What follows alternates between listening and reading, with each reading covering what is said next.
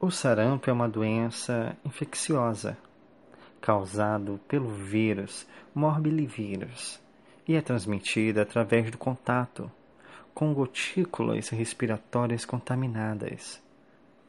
A propagação dele ocorre por meio da fala, espirro, tosse ou respiração próximo de pessoas portadoras da doença mas o contágio pode ser evitado com a imunização que ocorre por meio da vacina.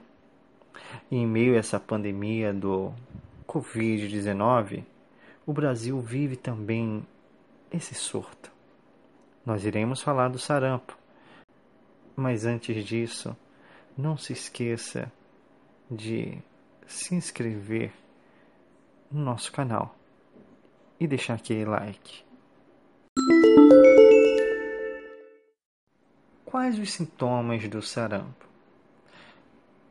Devemos entender que o, o período de incubação da doença, isto é, quanto tempo a doença leva para começar a se manifestar no corpo, é de 10 a 14 dias em média. Os sintomas incluem febre, tosse, coriza, infecção nos olhos nariz escorrendo, mal-estar generalizado, manchas vermelhas por todo o corpo, começando geralmente entre 3 a 5 dias após o aparecimento dos primeiros sintomas, os quais acabei de citar. Para ter o diagnóstico correto dos sintomas e fazer um tratamento eficaz e seguro, procure orientações de um médico ou farmacêutico.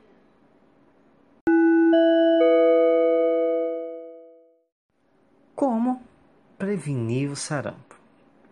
A melhor e única forma de prevenção para o sarampo é a vacina. Com a chegada do coronavírus ao Brasil, a procura pela imunização diminuiu bastante.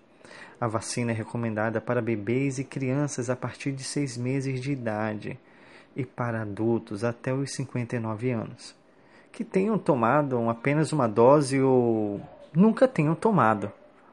Mesmo no cenário de pandemia, é muito importante participar da campanha de vacinação e se prevenir, já que as consequências do sarampo podem ser bastante graves. Para as crianças, Algumas complicações possíveis são pneumonias, infecções de ouvido que podem resultar até na perca auditiva permanente.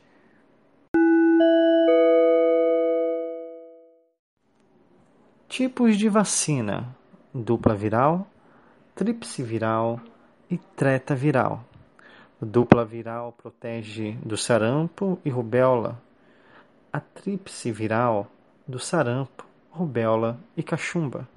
A treta viral, sarampo, cachumba, rubéola e a varicela, conhecida como catapora.